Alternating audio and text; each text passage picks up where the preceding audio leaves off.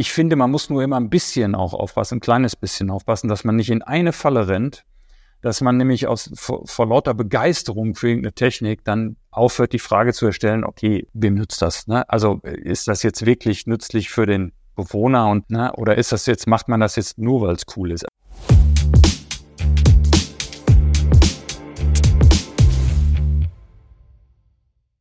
Herzlich willkommen bei Pflege Digital, dem Digital-Podcast für die Pflegebranche. Ich habe mir heute Jörg Kesselmeier eingeladen.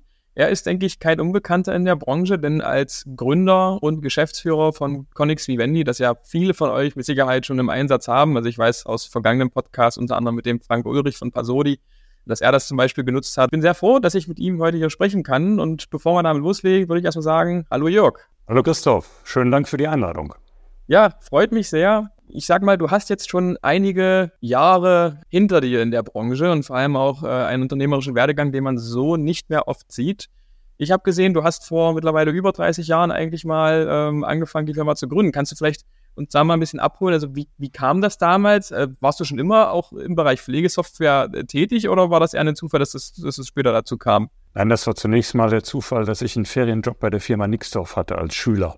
Und ähm, da ähm, das große Glück hatte, nicht Tastaturen zusammenstecken zu müssen, sondern im Produktmarketing arbeiten zu können und ähm, ja, sehr viel, sehr früh mit äh, professioneller IT dort zu tun hatte. Und das hat mich dann dazu geführt, dass ich ein Jahr vor meinem Abitur 1986 ähm, äh, mich selbstständig gemacht habe, äh, natürlich neben der Schule und dem, was dann noch so kam, und äh, Individualsoftware entwickelt habe für alle möglichen Dinge. Und ähm, das ging dann auch weiter als das dann 1991 in, in der Gründung von Connext mündete, da haben wir auch zunächst mal ähm, Individualsoftware gemacht für alle möglichen Dinge. Zum Beispiel, woran ich mich immer noch gerne erinnere, für eine Fallschirmsprungschule eine Software entwickelt. Ähm, da konnte man dann noch mal Fallschirm springen. Also das war klasse okay. nebenbei.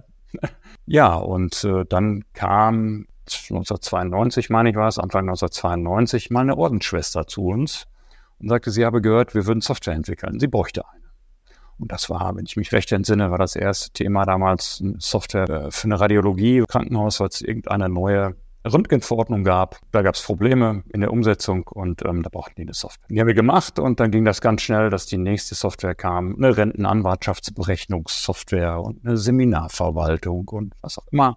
Natürlich die nächste Schwester vom nächsten Orden und weil sich das so rumsprach und dann sind wir ruckzuck ja nicht nur in diese Branche reingeraten, äh, also in das, in das, in die Sozialwirtschaft, sondern wir, sie hat uns komplett vereinnahmt. Also das Sozial- und Gesundheitswesen hat alle unsere Kapazitäten gebündelt und wir haben da ganz viele individuelle Dinge gemacht, bis dann die Pflegeversicherung kam und sehr viele sehr gleichartige Anfragen von unseren Kunden bei uns landeten.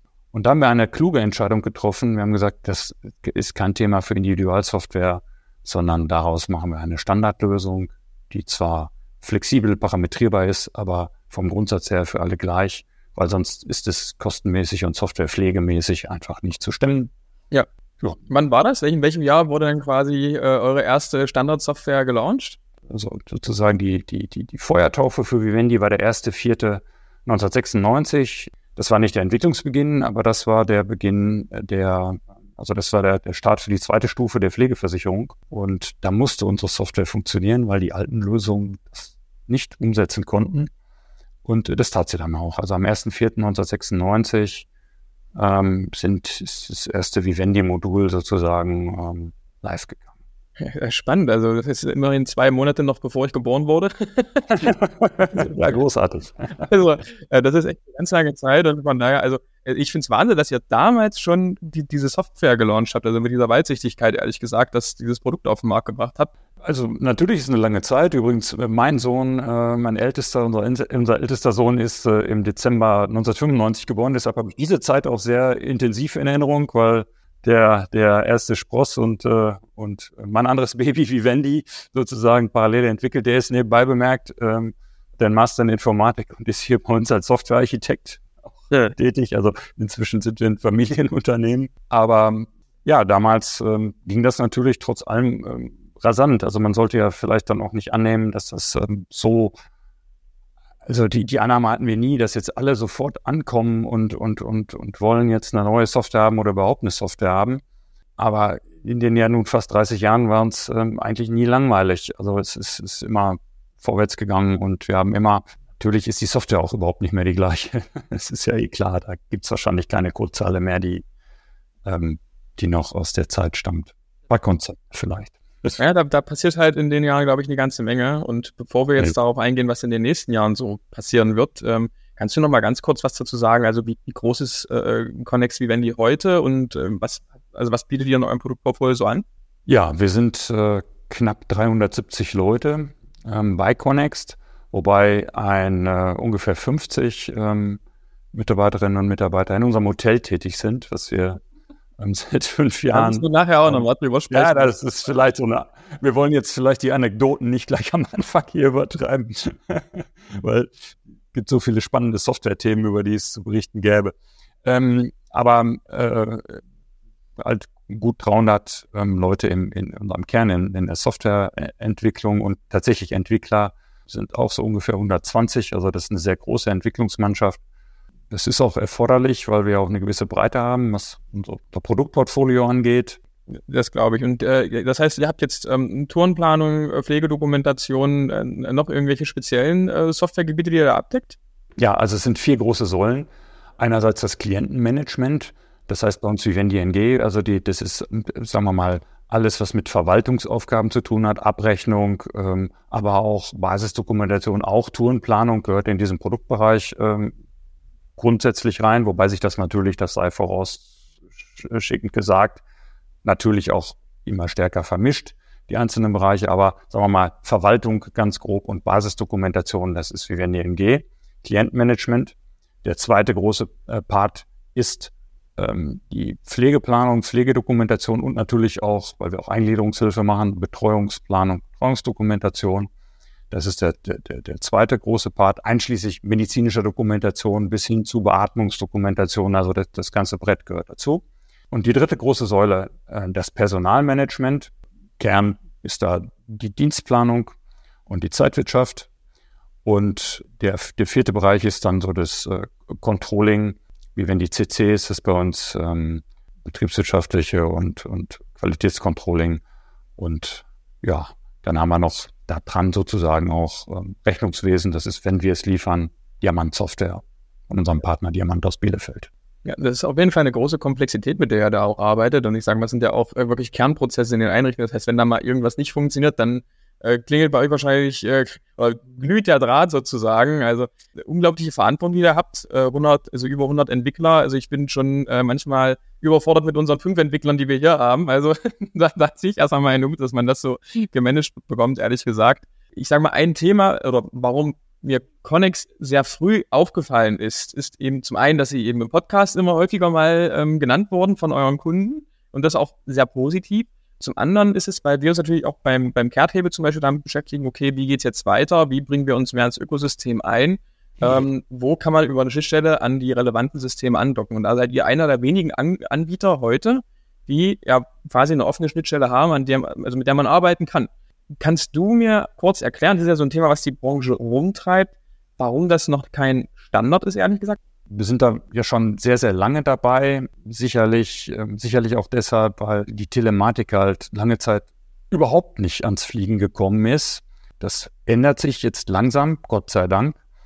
Aber das war erstmal der ursprüngliche Grund war, dass wir gesehen haben, es gibt einen Riesenbedarf an ähm, auch einrichtungsübergreifender Kommunikation. Ähm, und äh, zwar auf der technischen Ebene, dass irgendwelche Systeme sich miteinander unterhalten, ja, aber natürlich auch, was die Personen angeht, die sozusagen entlang des Pflegeprozesses dort zusammenarbeiten. Ne? Seien es Ärzte, Apotheker, Angehörige, ähm, Wundmanager, ähm, Logopäden, andere Therapeuten oder so. Ja, und ähm, da haben wir gesehen, da geht unheimlich viel verloren einfach und oder unheimlich viel wird in Doppelerfassung, aber auch ähm, gerade wenn es um Medikation geht, kann das ja auch schnell kritisch werden, wenn da einfach ja nicht nur die Medikationslogistik schwierig ist, sondern dann auch tatsächlich dort es zu Fehlmedikation kommt. Das ist gefährlich, schlicht und ergreifend. Und das war unsere Motivation, erstmal uns hinzusetzen und, und, und zu überlegen, das ist viele Jahre her, dass wir das getan haben, was bräuchte denn so eine Plattform, oder man, wir sind da hingekommen dann, dass man so eine Plattform bräuchte, die das leisten kann und wir hatten da von Anfang an, und damit beantworte ich dann schon mal vielleicht so ein bisschen auch deine ganz konkrete Frage nach der Einbindung Dritter. Wir hatten da von Anfang an auch gleich die, die, also dritter Hersteller von Software. Wir hatten da niemals irgendwelche Omnipotenzfantasien. Ja, uns war völlig klar, man kann hier, ähm, auch wenn wir eine große leistungsfähige Entwicklungsmannschaft haben und, und viele tolle Ideen, aber das schon alleine unsere eigenen Ideen kriegen wir nicht alle umgesetzt. Und ähm, da gibt's ganz viel mehr tolle Ideen da draußen und tolle Menschen, die die Ideen umsetzen. Und das muss irgendwie auch möglich sein, ne? dass wir das da mit reinbringen. Weil das nützt ja allen. Ja. Ja, da waren wir also nicht so, nicht so, nicht so, nicht so, haben wir das von vornherein nicht so zugemauert, das ganze Ding. Ne? Und ja, wir haben eben auch den Bedarf gesehen, immer bei unseren Kunden. Nehmen wir mal an, da kommt irgendein Pflegebettenhersteller, um mal ein ganz praktisches kleines Beispiel zu nennen der hat jetzt eine wunderbare, tolle Wechseldruck, also nicht nur eine Wechseldruckmatratze da drin, sondern auch einen Drucksensor verbaut in sein Bett. Und möchte jetzt irgendwie an die Pflegedokumentation, na, zum Beispiel, damit sich der Lagerungsplan automatisch füllt. Wäre eine, schon mal eine kleine Hilfe, sowas. Ähm, und da kommt der an und sagt, ja, ich habe da die folgende Daten und die müssen da irgendwie rein. Und dann kommt der IT-Verantwortliche und sagt, da muss ich irgendwas offen machen hier und in meine Vivendi-Umgebung rein. Und da kann man sich sehr schnell vorstellen, da entstehen natürlich, entsteht natürlich ruckzuck auch ein Schweizer Käse. Das ist also unter IT-Sicherheitsaspekten schon eine ziemlich, ziemlich katastrophale Geschichte. Naja, ich hatte ja gerade auch ein bisschen Boss auch auf den Jörg Rommerskirchen hier, der da quasi das, das smarte Pflegebett vorgestellt ja, hat ja. und, und Unmengen an, an, an Daten erhebt. Und ich habe mir die ganze Zeit so gefragt, ja, okay, und was, was passiert dann mit den Daten? Die müssen ja irgendwie mal in die Doku zum Beispiel reinkommen.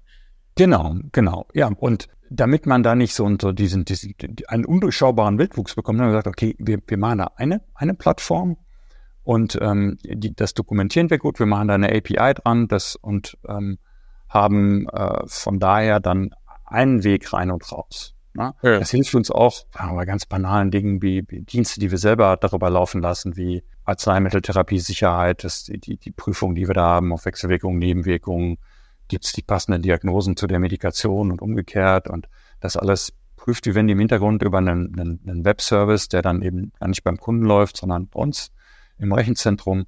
Dafür nutzen wir ähm, die entsprechenden ähm, Interfaces auch oder für, nehmen wir mal in, in der stationären Pflege, diese Qualitätsberichterstattung, die da alle halbe Jahre zu liefern ist, ähm, bei der Datenauswertungsstelle. Diese DAS-Schnittstelle haben wir auch über Vivendi Assist, über diese Plattform realisiert, weil wenn da technisch irgendwas zu fummeln ist, dann muss ich das eben nur an einer Stelle tun. Also ist auch für uns praktisch und nicht bei ein paar tausend Kundeninstallationen. Hast du das Gefühl, eure Kunden äh, verlangen das auch mittlerweile? Oder ich sag mal, die, die, die, die, die, die äh, Träger in der Branche verlangen das mittlerweile? Ist es weit oben auf der Prio-Liste oder ist es eher so ein, so ein nice to have? Das ist überhaupt kein nice to have, sondern das ist ähm, auch elementarer Bestandteil unserer äh, Produktstrategie. Und ähm, das, wir haben ja sehr viele auch, auch sehr große Kunden. Und ähm, da ist das natürlich, die denken dann vielleicht IT etwas strategischer häufig und da spielt das eine ganz große Rolle. Ja? Ähm, wobei ich auch sagen muss, äh, dass, dass es oft die, gerade die kleineren Kunden sind, die das eigentlich schneller adaptieren, weil die nicht lange, lange danach fragen und nicht so viele Instanzen haben, die gefragt werden müssen, sondern die sehen, das ist nützlich, das mache ich. Das Ganze ist natürlich auch datenschutzseitig. Wenn man über solche Plattformen spricht, muss man sich das natürlich auch gut angucken. Das lassen wir auch extern prüfen. Äh, in dem Kontext hattest du ja das Thema Telematik-Infrastruktur jetzt schon angesprochen. Also, dass es eigentlich äh, von, von diesem Gedanken ausgehend war. Ich hatte ähm, in den vergangenen Wochen eine Folge aufgenommen mit dem Herrn Rappelhöhner, der im Prinzip gerade in diesem Modellprojekt äh, zur Erprobung der Telematik-Infrastruktur mit dabei ist und da auch viel Positives, aber auch viel Herausforderung, äh, Herausforderndes berichtet hat. Seid ihr in diesen Modellprojekten mit äh, involviert?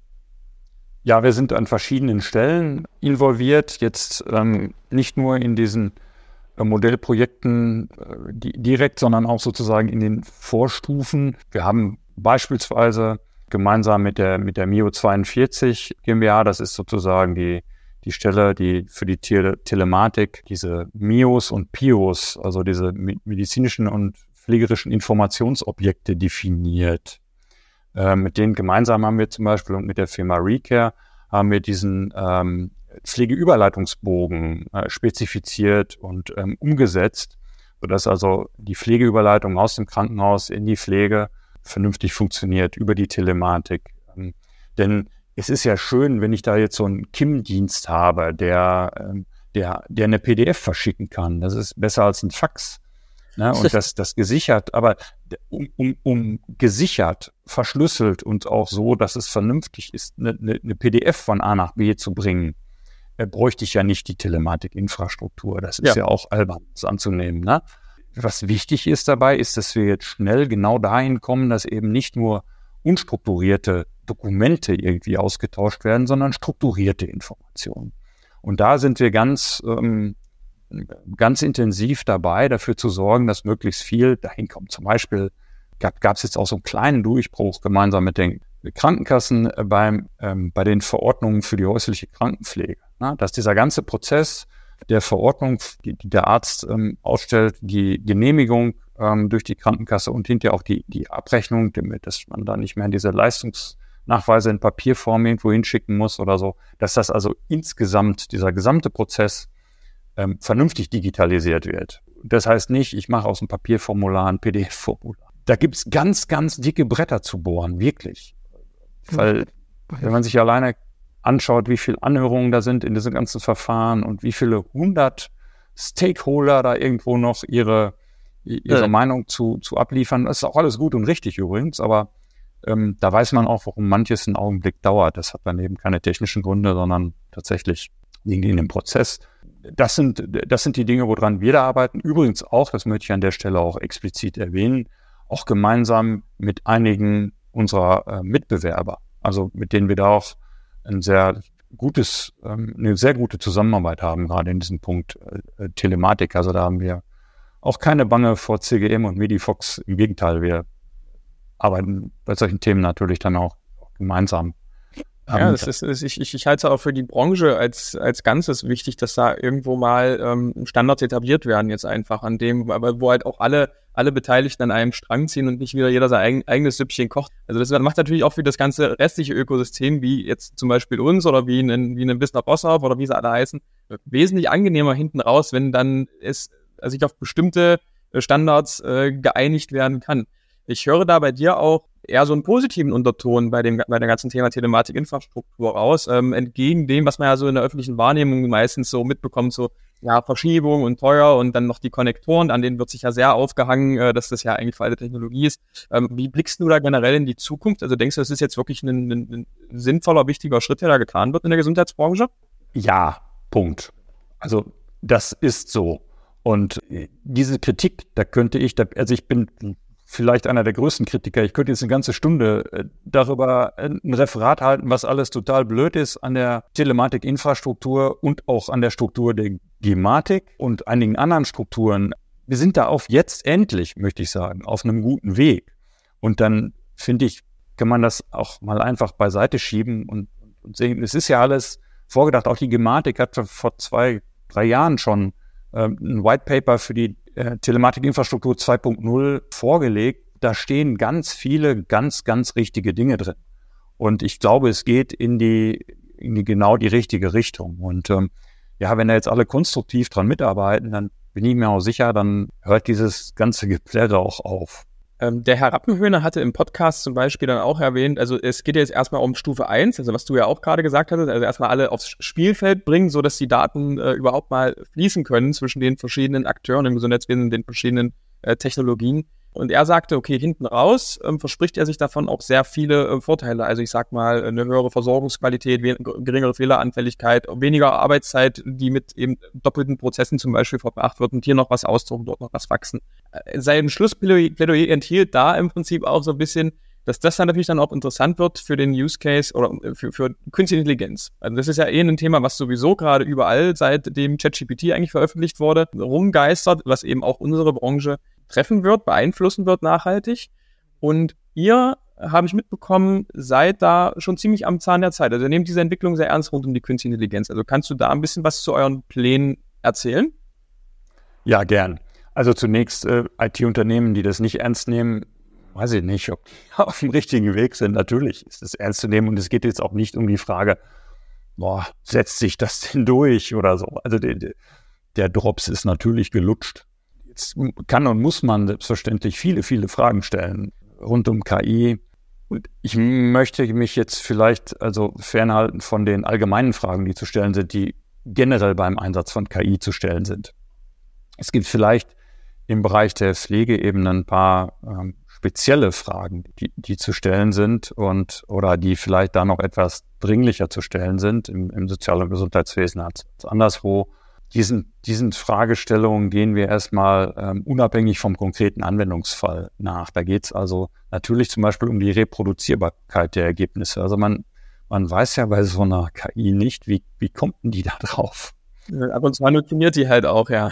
Ja, also auch wenn sie nicht halluziniert, das ist ja kein Ergebnis, was ich jedenfalls das System groß genug ist und die Komplexität entsprechend hoch genug ist, dann gibt es niemanden mehr, auch die Schöpfer dieser Systeme, die dir sagen können, genau sagen können, da ist es links abgebogen, da ist rechts abgebogen. Ja? Obwohl eine KI letzten Endes ja auch nicht mehr ist als ein, als ein Papagei. ja, und die, die mathematischen Verfahren, die dahinter stecken, die sind faszinierend. Aber das führt eben, diese Komplexität äh, führt dazu, dass das, ja, dass diese Vorhersagbarkeit oder diese Reproduzierbarkeit natürlich auch ähm, nicht unbedingt gegeben ist. Und man weiß nicht immer, wie, wie kommt die da drauf. Ne? Und da sp spielt jetzt für uns eine ganz, ganz wichtige Rolle das Training der KI. Also welche, welche Trainingsdaten gebe ich da rein, um die richtigen Ergebnisse zu bekommen. Eine Menge ähm, technische Dinge, die wir, die, denen wir erstmal grundlegend äh, nachgegangen sind und nachgehen. Und ja, was in der Anwendung muss man eben dann auch eine Sache vielleicht hier nochmal besonders erwähnen. Das ist ähm, etwas, was man gerade jetzt in dieser frühen, jungen Phase des KI-Einsatzes oft sieht. Das ist so ähnlich wie ganz früher vielleicht bei Excel. Ne? Man vertraut, weil das so schön formatiert daherkommt, so, so Daten, die aus so einem Excel-Sheet sind, vertraut man viel eher als denen, die auf einem Schmierzettel stehen. Deshalb müssen sie aber nicht richtiger sein. Ja, ja. Da, das ist so ein bisschen im Moment, da sehe ich ein, ein kleines Problem, dass dort also nicht alles, was eine KI ausspuckt, toll ist. Also ich sehe da beispielsweise auch, nehmen wir mal die Dienstplanung oder die Tourenplanung. Da habe ich in der Regel ja bestimmte Parameter. Ich muss ja erstmal am Anfang wissen, was will ich denn eigentlich optimieren? Weil wenn ich alle Parameter gleichzeitig optimiere, also kurze Fahrzeiten, äh, hohe Erlöse, äh, wenig Vektorwechsel für die, für die Klienten, Qualifikation der Mitarbeiter und also alles, na, wenn ich alle Regler hoch oder runter schiebe, dann ist es egal. Also wenn ich alle in die gleiche Richtung schiebe, ob die oben oder unten sind, ist egal. Da, da kommt nichts Gescheites bei raus. Ich muss also vorher schon mal priorisieren. Was ist denn eigentlich, was soll denn das Ergebnis eigentlich sein? Was ist denn ein guter Tourenplan? Klammer auf, für mich. Klammer zu. Also das muss ich schon noch äh, festlegen und dann muss natürlich auch das Ergebnis erstmal ein bisschen kritisch hinterfragen und da ist so ein Ansatz, den wir gerade haben, dass wir tatsächlich auch verschiedene KIs gegeneinander antreten lassen. Und dazu musst du natürlich erstmal in der Lage sein, sozusagen, ähm, da sind wir jetzt wieder bei so einer Art API, ne? generisch ähm, dein Output, das, was du in die KI reinkippst und das, was dann aus der KI rauskommt, erstmal so eine, so eine generische Form zu haben, wie man das, also generisch, also für alle gleich, wie man das da rausbekommt. Und dann setzen wir sozusagen so Adapter da drauf ähm, auf, auf, die, auf diesen generischen Output, der dann KI äh, für, für, das, für das jeweilige äh, Modell passend ist. Also ob ich das sagt einen Unterschied, ob ich da Yama dahinter habe oder ChatGPT oder ne, ob ich das ähm, auch wo das betrieben wird, das System. Wir haben auch bei uns im Rechenzentrum eben entsprechende ähm, Systeme, weil natürlich auch viele Kunden äh, datenschutzmäßig sehr, sehr ähm, sensibel dort, dort sind. Die wollen nicht, dass da irgendwas rausgeht. Das ist natürlich bei den Rechenleistungen, die du brauchst für große ja. Sprachmodelle. Ja, das wird schnell teuer, glaube ich. ja, also Nvidia ist auch echt nicht mein Freund gerade. Also die. ja, die wissen ganz gut, wie sie gerade den, den Markt abschöpfen, glaube ich. ja, die, da hätte ich gerne ein paar Aktien, ja. Ja, hab, ich habe auch keine gekauft tatsächlich. Ich hätte man jetzt machen sollen, jetzt, wo man sich das so anschaut. Aber ähm, das ist eigentlich brutal, was das für einen Boom ausgelöst hat. Aber klar, hinter, das ist ja jetzt nicht so wie bei, bei, bei Krypto oder beim Metaverse oder sowas, wo dann, was dann auch mal schnell wieder sich in Luft auflöst, sondern ich meine, das muss man sich auch ja, mal verbildlichen. Hinter dieser künstlichen Intelligenz steckt wirklich eine, eine Produktivitätssteigerung. Ich sehe es ja bei uns zum Beispiel im Team. Also äh, mhm. alle unsere Mitarbeiter in der Entwicklung und ähm, teilweise auch im Vertrieb haben jetzt einen ChatGPT Pro-Account. Das heißt, wir überweisen auch jeden Monat unser Geld hin. Das würde ich ja nicht machen, wenn ich nicht wüsste, okay, da kommt am Ende des Tages ein bisschen mehr, mehr raus. Und ich meine, jetzt hat eine klassische Pflegeeinrichtung in der Regel keine Produktentwicklung und auch keinen Vertrieb. Ähm, wo siehst du in den, in den konkreten Use Cases in Pflegeheimen die zukünftig größten Vorteile von KI? Also gibt es da bestimmte Use Cases, die ihr euch ganz genau anschaut? Also Tourenplan und äh, Dienstplan hast du ja gerade äh, schon gesagt, dass man da quasi noch ein bisschen mehr in die Optimierung reingeht, dass es bei diesen Optimierungsproblemen hilft. Aber gibt es andere wirklich tief hängende Früchte, die man damit eigentlich abernten kann? Ja, die beiden Bereiche sind so die Klassiker, ne? das, ähm, die du gerade schon erwähnt hast, also Dienst- und Tourenplanung, die man aber natürlich auch schon früher mit Heuristiken ganz gut bedienen konnte. Also da, da, da brauchst du nicht unbedingt KI.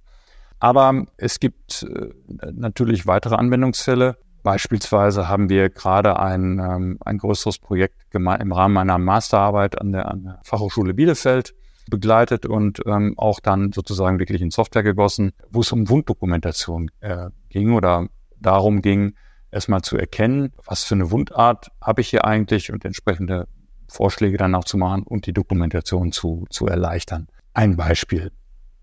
Ein, ein sehr populäres Beispiel, ähm, ich glaube, da war ja einer von den Schmidberger Zwillingen auch schon bei dir ja, genau, genau. im Podcast, äh, wenn ich das richtig erinnere, ist ähm, die sprachgesteuerte Dokumentation ähm, wo man eben nicht nur längere Texte reinsprechen kann, ähm, sondern auch einigermaßen unstrukturiert die Dokumentation einspricht und die KI dann daraus erstmal die Spracherkennung macht und dann auch das Ganze passend einsortiert in die entsprechenden Dokumentationsbereiche, also dass die Vitalwerte da landen, wo sie hingehören und ähm, der Bericht, Pflegebericht da, wo er, wo, wo er hingehört. Das läuft heute schon wirklich gut, KI gestützt. Zum Beispiel mit Voice. Es gibt aber auch andere Anbieter wie Dexter zum Beispiel, die dort ähm, entsprechend halt auch im Zusammenhang mit Vivendi dann KI nutzen, um die Dokumentation zu verbessern und zu vereinfachen vor allem. Und darüber hinaus gibt es natürlich auch beispielsweise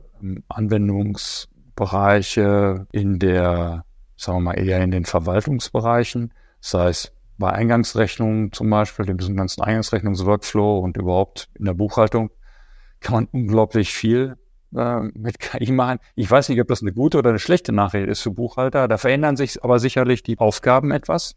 Ja. Ähm, das sieht man recht deutlich im Moment. Oder auch im, im, bei uns im Bereich ähm, von Vivendi CC, also dass, dass dieser ganze Datenwust äh, mit KI Hilfe ausgewertet werden kann und dort Zusammenhänge gefunden werden, auf die man von alleine gar nicht gekommen wäre, erstmal. Das finde ich, das finde ich übrigens auch eine sehr spannende Geschichte. Das hat ja auch letztens, also vor einigen Monaten jetzt äh, ChatGPT diesen Code Interpreter ähm, äh, veröffentlicht. Mhm. Ich habe da einfach mal testweise so, so anonymisierte äh, Nutzungsdaten vom Kehrthebel reingeschmissen und habe gesagt, hier, ähm, was, was erkennst du daraus? Also, was da für Schlüsse rauskam, das war, also das war richtig spannend. Also das, also wenn ja. man da als jetzt nicht, äh, nicht Statistiker äh, drauf guckt auf diese Excel-Tabelle mit diesen Boostern Daten, also im, im Leben zieht man da nicht die Schlüsse raus, die die, die, die, die äh, KI daraus zieht. Ja, ich kann dir mal ein etwas älteres Beispiel vielleicht nennen, was wir schon vor einigen Jahren, jetzt als ChatGPT jetzt noch nicht bekannt war, aber wir haben das mit Hilfe von Azure AI gemacht. Auch über unsere Vivendi Assist Plattform gibt's da so eine ähm, KI-Schnittstelle tatsächlich auch. Die ist nicht im Standard enthalten, die kann man aber auf, also ja. kostenfrei freischalten, aber es ist eben aus Datenschutzgründen nicht standardmäßig da drin. Die kann Daten anonymisiert oder pseudonymisiert aus der Dokumentation ausleiten. Und dann kann man die mit entsprechenden Fragestellungen ähm, mit so einem KI-System ähm, bearbeiten. Die Fragestellung, die wir uns mal, ja, es hat uns einfach mal interessiert, die wir uns damals gestellt haben, war, kann es wohl sein, dass, ähm, na, wir wussten das eigentlich schon, wir wollten das mal nur quantifizieren. Also die Fragestellung war eigentlich, wie viel Prozent der Menschen in Pflegeheimen, die eine Demenzdiagnose haben in irgendeiner Form, sind denn wohl gar nicht dement, sondern haben das, was der Volksmund eine Pseudodemenz nennt.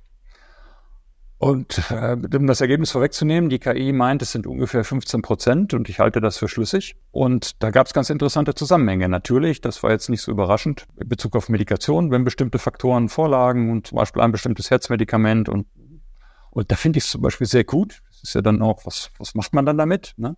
ich würde zum Beispiel gerne gefragt werden wollen, Jörg, möchtest du ein, ähm, dein Herzinfarktrisiko jetzt um 80 Prozent erhöht haben ähm, oder lieber dement sein?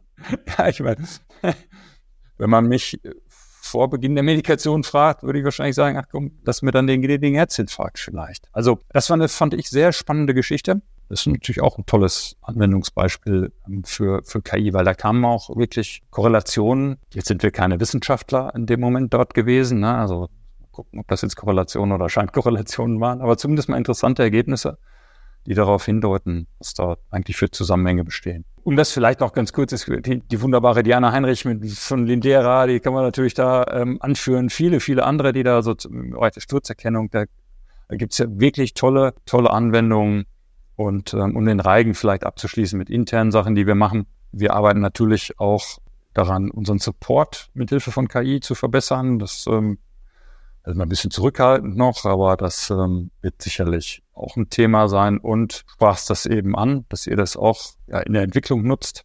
Das tun wir inzwischen auch. Ähm, Gerade wenn es darum geht, Unit-Tests oder so Dinge zu erstellen, also Testcode zu erzeugen, äh, für den, für den bestehenden, das, also so, sagen wir mal, so eher so, so Sachen, wo man nicht immer nur so kreative Dinge sind, die aber gemacht werden müssen, ne? Da kann man sich das wirklich heute schon super von der, von der KI abnehmen.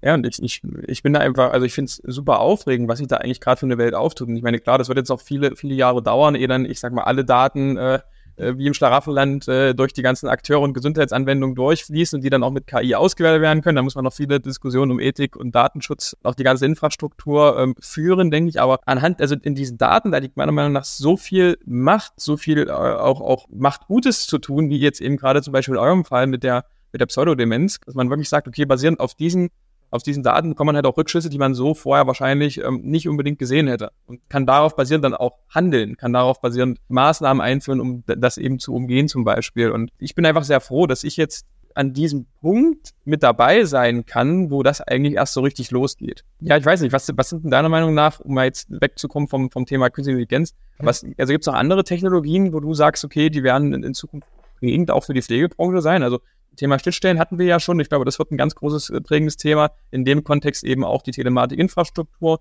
Künstliche Intelligenz auf jeden Fall auch. Wie sieht's aus mit, ich sag mal, Augmented Reality und ähnliches? Seid ihr da in Projekten mit involviert und sagst du, das ist jetzt was, was du in der Praxis siehst oder eher nicht so? Ja, damit haben wir uns in der Frühphase schon mal ein bisschen intensiver auseinandergesetzt. Also als so diese ersten HoloLenses von, von, von Microsoft rauskamen und verfolgen das Thema zumindest auch am Rande natürlich weiter denkbar ist da ganz viel, ohne Zweifel. Ich finde, man muss nur immer ein bisschen auch aufpassen, ein kleines bisschen aufpassen, dass man nicht in eine Falle rennt, dass man nämlich aus, vor, vor lauter Begeisterung für irgendeine Technik dann aufhört, die Frage zu erstellen, okay, wem nützt das? Ne? Also ist das jetzt wirklich nützlich für den Bewohner und ne, oder ist das jetzt, macht man das jetzt nur, weil es cool ist? Also, dass man Dinge ein bisschen tut, weil sie cool sind, gerade in dem Bereich ist ja auch äh, was Personalrekrutierung angeht, ne, nicht den ganzen Tag rumrennen, so Pflege und ist alles so hart und alles so schwierig und alles so, oh, und immer so sauertöpfisch durch die Gegend rennen.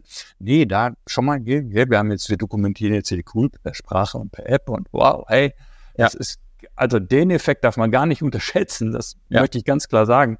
Aber man muss natürlich auch ein bisschen die Kirche im Dorf lassen, dass man jetzt nicht vor allen Dingen einen Eindruck, den die Politik manchmal dort ähm, erweckt, ähm, dass man den bitte außen vor lässt, dass man jetzt mit Technik da also quasi jedes Problem lösen kann. Das riesige Problem der Demografie, was ja in der Pflege doppelt zuschlägt, ne? zu viele Pflegebedürftige, zu wenig Pfleger, das, äh, das lösen wir nicht allein durch Technik. Da ist Technik ein wichtiger Schlüssel, aber ähm, das werden wir nicht allein dadurch lösen. Das muss man ein bisschen im Hinterkopf halten. Aber dann bin ich gerne natürlich selber Techie und ähm, ja, manches, was man erstmal belächelt, ähm, ist dann hinterher doch auch viel nützlicher, als man glaubt, weil es sich auch so technisch vielleicht noch entwickelt. Ne?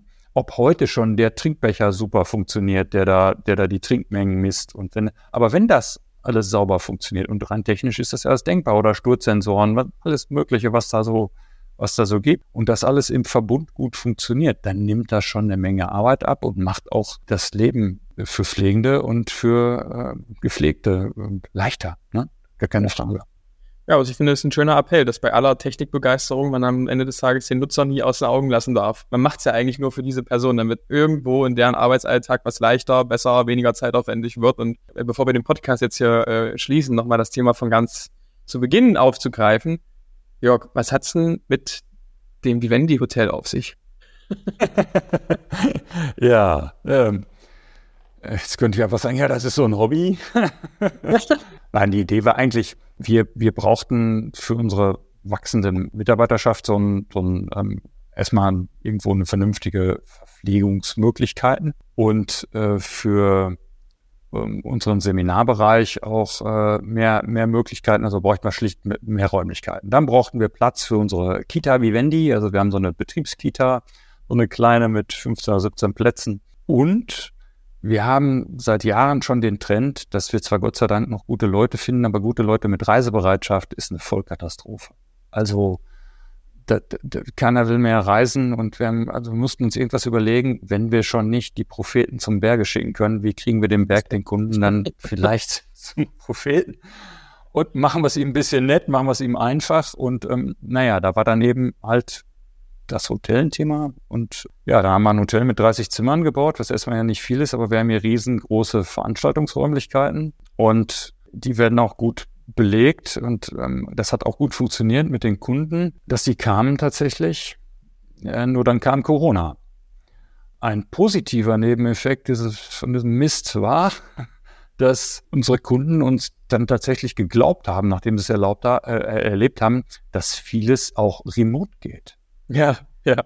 Also brauchte gar keiner mehr fahren dann. Ne? Also wir sind heute noch ungefähr bei 80 Prozent der Schulungen, die, die und, und ähm, gerade so der Projektarbeit, die, die remote erfolgt. Da haben wir uns erst gedacht, Mensch, äh, das Hotel Vivendi war ja dann das eine Jahr, wo es, also 2019, wir sind Ende 2018 fertig geworden damit, 2019 hat das funktioniert und dann kam Corona. Hätten wir gar nicht so gebraucht.